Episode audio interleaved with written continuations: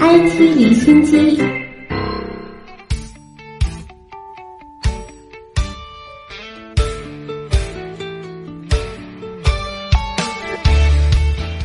在国家测绘地理信息局近日召开的新闻发布会上，国家测绘地理信息局副局长李维森说：“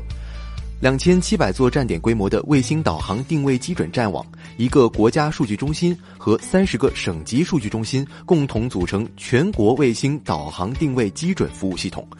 这一系统可以兼容北斗、GPS、格洛纳斯、伽利略等卫星导航系统信号，具备了覆盖全国的纳米级实时导航定位服务能力。”李维森说：“这一系统与以往相比有三大新特点，一个是速度更快，实现了快速实时定位；二是精度更高，与以往相比精确度呈倍增提升；三是范围更广，实现了全国除西藏以外的全覆盖。”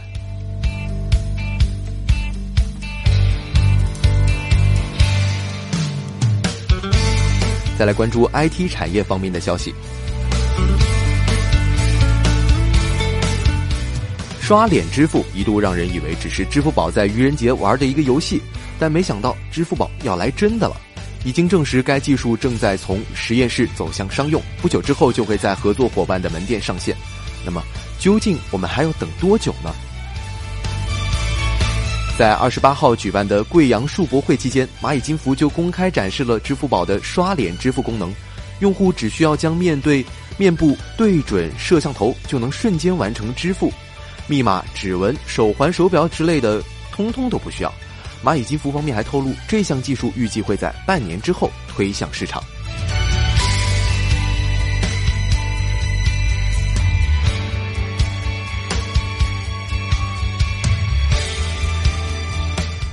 法国 E.G. E.S.G. 商学院的两套在线远程课程将使用 Nester 面部识别系统来分析学生上课的投入度，其中包括一个三十小时的街头营销课程。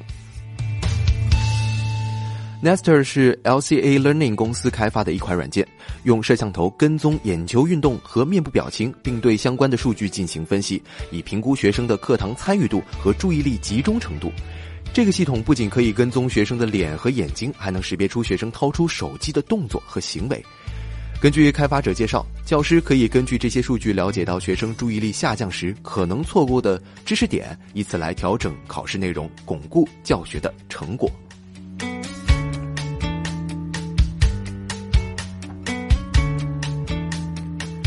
最近啊，又有两张据称是 iPhone 八的设计图曝光了。从设计图来看，下一代 iPhone 全面屏、没有 Home 键、后垂直双摄、支持无线充电等特性得到了进一步的确认。而这一款最新的 iPhone 有可能会在九月十七号发布。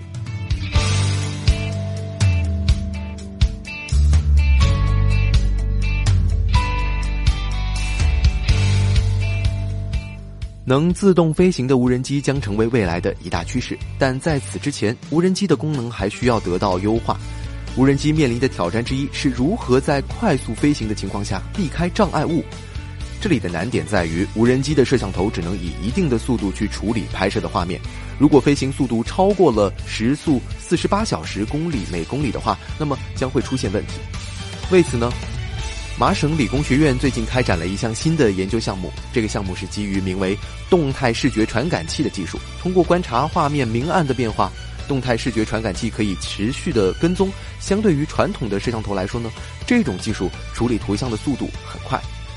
麻省理工学院的研究成果在此基础上更进一步了，新算法可以分离出特殊的明暗变化，从而降低了所需要处理画面的复杂程度。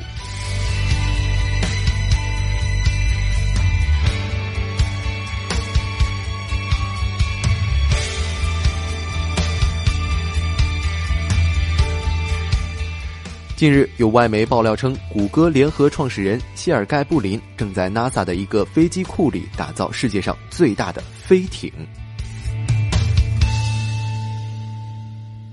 这艘飞艇长度约为两百米，而一架波音777长度才六十多米。布林的飞艇长度相当于三架波音777飞机。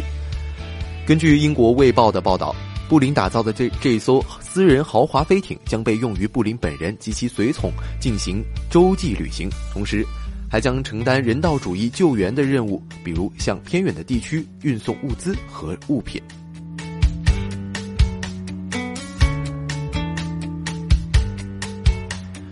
咱们再来关注一组电动汽车方面的消息。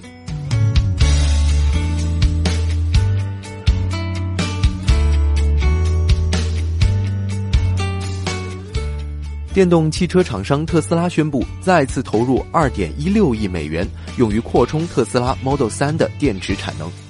马斯克上周已在 Twitter 上宣布，首辆特斯拉 Model 3将在下个月交付用户，但按计划，特斯拉 Model 3是在七月份量产，因而目前是否量产还不得而知。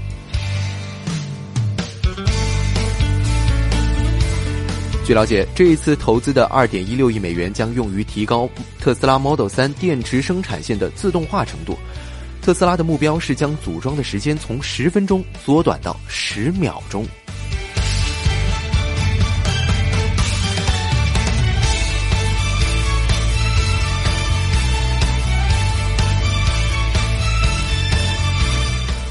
目前而言，新能源汽车销量在全球汽车总销量面前仍然是微不足道的。一部分原因是买家在购买电动汽车时，往往要付出比燃油车还要高的成本。为此呢，各国的政府通常会给予一定的补贴政策，促进购买。但这依然是缓兵之策啊。我们说，究竟到什么时候新能源汽车才能真正在成本和性价比上赶超内燃机汽车呢？这一天或许很快就会来了。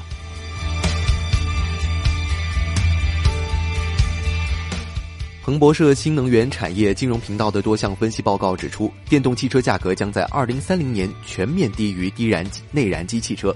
而造成这种转折的关键是新能源电池工厂的阶段性升级，为电池的大规模量产提供了条件，并以此形成了规模化经济，降低新能源汽车的成本。然而呢？从现在的技术层面上来说，充电难依然是限制电动车发展的主要原因。据了解，已经有厂商决定给充电方案一些新思路了，我们也一起期待一下。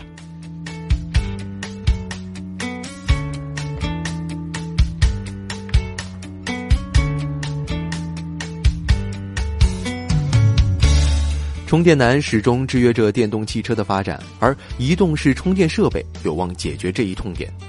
近日，北京市首期一百二十台移动充电设备投入使用，由普天新能源公司负责投放。